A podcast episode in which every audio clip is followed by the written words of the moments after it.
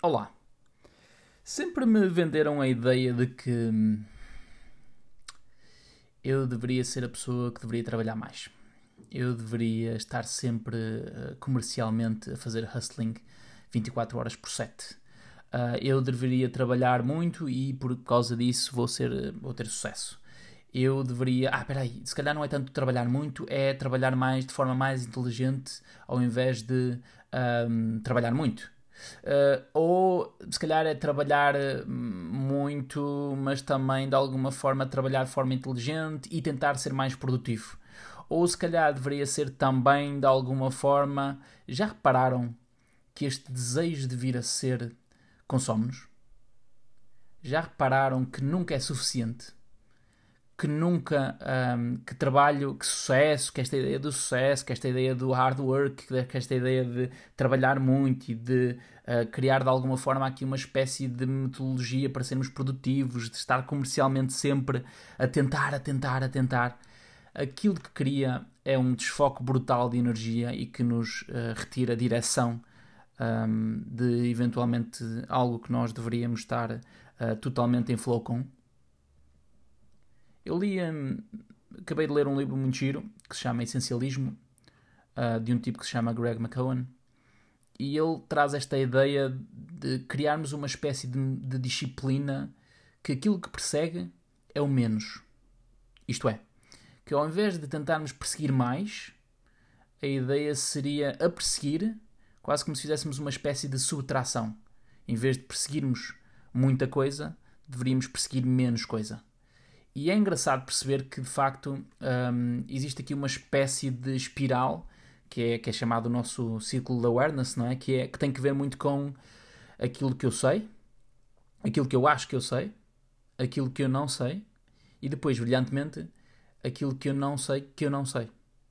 Mas mais do que isso, na minha opinião, e isto não está escrito, aquilo que eu não sei, que eu não faço a mínima ideia que eu não sei, que no final do dia eu não sei, porque eu tenho blind spots. Reparem que é uma espécie de Inception. Reparem que no final do dia não tem tanto que ver com aquele pushy de trabalhar mais, fazer mais, querer mais, do desejo de vir a ser.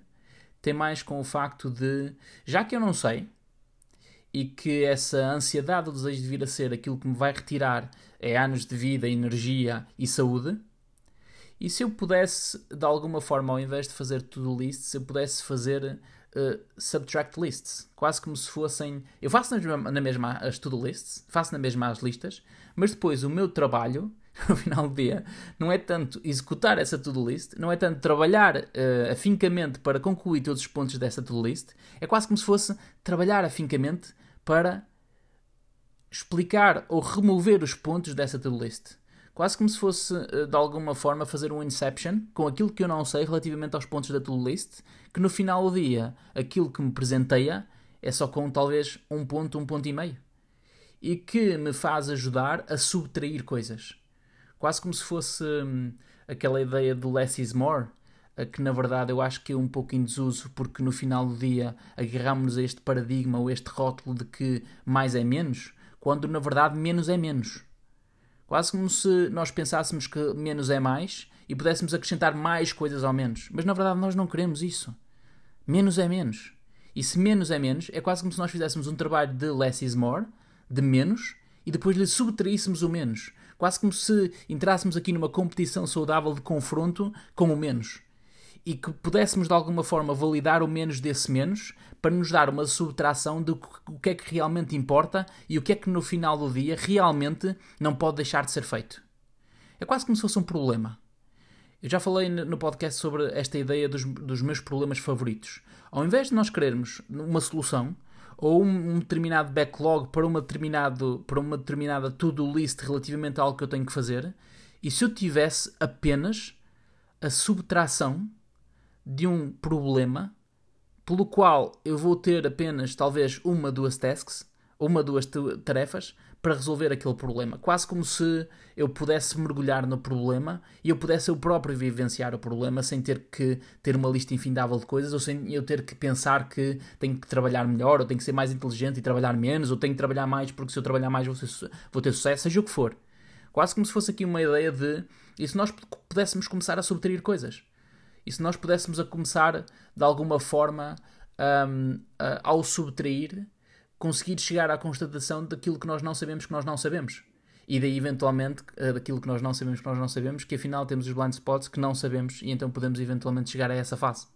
Quase como se eu pudesse, ao invés de estar mergulhado num flow de imensidão e de ansiedade relativamente àquilo que eu tenho que fazer, eu pudesse simplesmente constatar que aquilo que eu tenho que fazer é apenas aquilo que vem ter comigo relativamente àquilo que são os meus blind spots.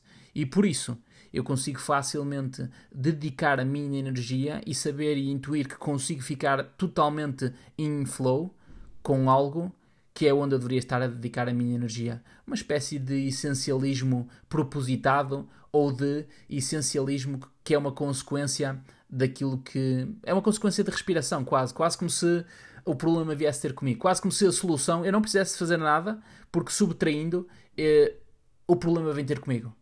É quase como aquela ideia de nós não conseguimos fugir dos problemas, porque hum, a certa altura eles facilmente aparecem. E é quase como se eu não criasse no meu pipeline coisas para fazer, eh, porque na verdade eu vou ter sempre coisas para fazer, porque na verdade os problemas já vêm ter comigo e eu já vou ter que os resolver. É quase como se, nesta ideia do less is less, o less viesse ter comigo automaticamente sem eu precisar de fazer nada e eu depois interessar o máximo de foco e intensidade relativamente àquilo que eu tenho que fazer. Porque na verdade as oportunidades aparecem.